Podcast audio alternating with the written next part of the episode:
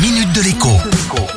Bonjour à tous. 1000 euros d'aide pour pousser les chômeurs de longue durée à se former à un nouveau métier. C'est le nouveau dispositif mis en place par le gouvernement pour tenter de convaincre quelques milliers et pourquoi pas des dizaines de milliers de chômeurs de longue durée de tenter le tout pour le tout. Il faut dire que ce n'est pas simple de renoncer au métier d'une vie, de sortir de sa zone de confort, d'accepter aussi de repartir de zéro, bref, d'abandonner le métier qu'on a parfois appris alors qu'on avait 15 ou 20 ans avec la crainte à la clé, en plus, de gagner moins qu'avant et de perdre les acquis de l'expérience. Pourtant, il y a bel et bien plus d'un million d'offres d'emploi en souffrance aujourd'hui dans notre pays et toutes ne sont pas pénibles, mal payées et inintéressantes, bien au contraire. Seulement voilà, le ministre du Travail et les conseillers Pôle Emploi sont manifestement à court d'arguments afin de convaincre des chômeurs de changer de métier et donc d'en apprendre un nouveau. D'où cette carotte financière, cette prime de 1000 euros. Cette aide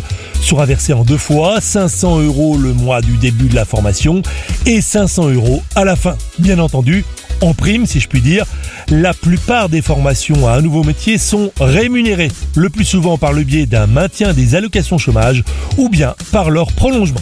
À demain. La minute de l'écho avec Jean-Baptiste Giraud sur radioscoop.com et application mobile Radioscoop.